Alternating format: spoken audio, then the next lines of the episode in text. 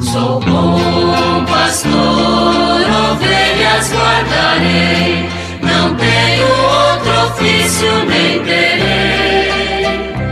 Quantas vidas eu tiver, eu lhes darei.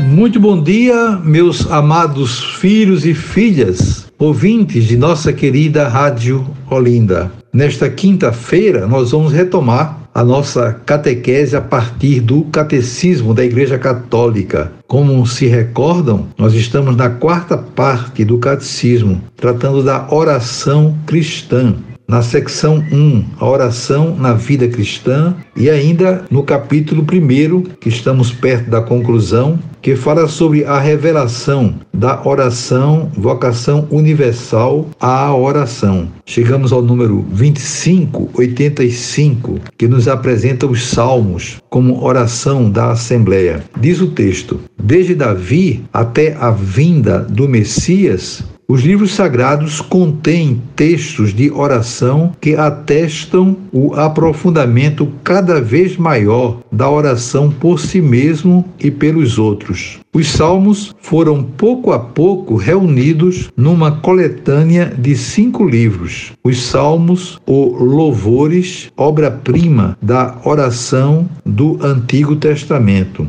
Os salmos alimentam e exprimem a oração do povo de Deus como assembleia, por ocasião das grandes festas em Jerusalém, a cada sábado nas sinagogas. Esta oração é inseparavelmente pessoal e comunitária. Refere-se aos que oram e a todos os homens sobre a terra santa e das comunidades da diáspora, mas abrange toda a criação. Lembra os acontecimentos salvíficos do passado e se estende até a consumação da história. Recorda as promessas de Deus já realizadas e aguarda o Messias que se realizará definitivamente. Rezados e realizados em Cristo, os salmos são sempre essenciais à oração da Santa Igreja. O Saltério é o livro em que a palavra de Deus se torna oração do homem.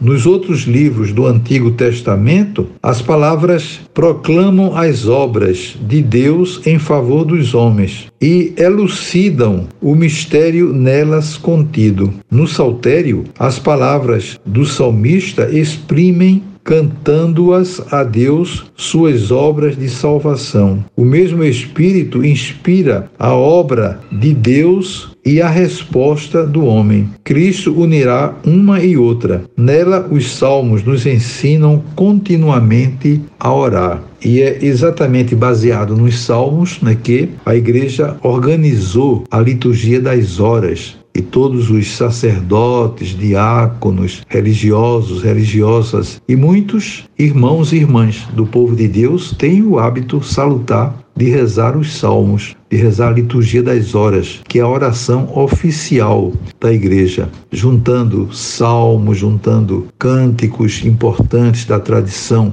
da igreja, orações especiais, tudo muito bem elaborado por uma grande equipe de liturgia ao longo dos tempos os salmos realmente preenchem completamente a nossa vida e são cânticos belíssimos né, que nos recorda momentos importantes da história da salvação, como lembrou aqui o texto que nós acabamos de escutar, e de fato faz muito bem ao nosso espírito. É muito agradável rezar os salmos sabendo que estamos em comunhão com toda a igreja, todos que rezam o saltério, né, que procuram rezar a liturgia das horas nas várias horas canônicas do dia, estão aí sintonizados na mesma prece, na mesma oração, procurando de fato fazer o bem à igreja e a todos que particularmente fazem uso dessa oração tão importante né, para a nossa vida espiritual. Então que tenham todos um dia maravilhoso. Amanhã, se Deus quiser, voltaremos a nos encontrar e sobre todos vocês venham as bênçãos do Pai, do Filho e do Espírito Santo. Amém. Sou bom pastor, ovelhas guardarei, não tenho outro ofício nem terei. Quantas vidas eu tiver, eu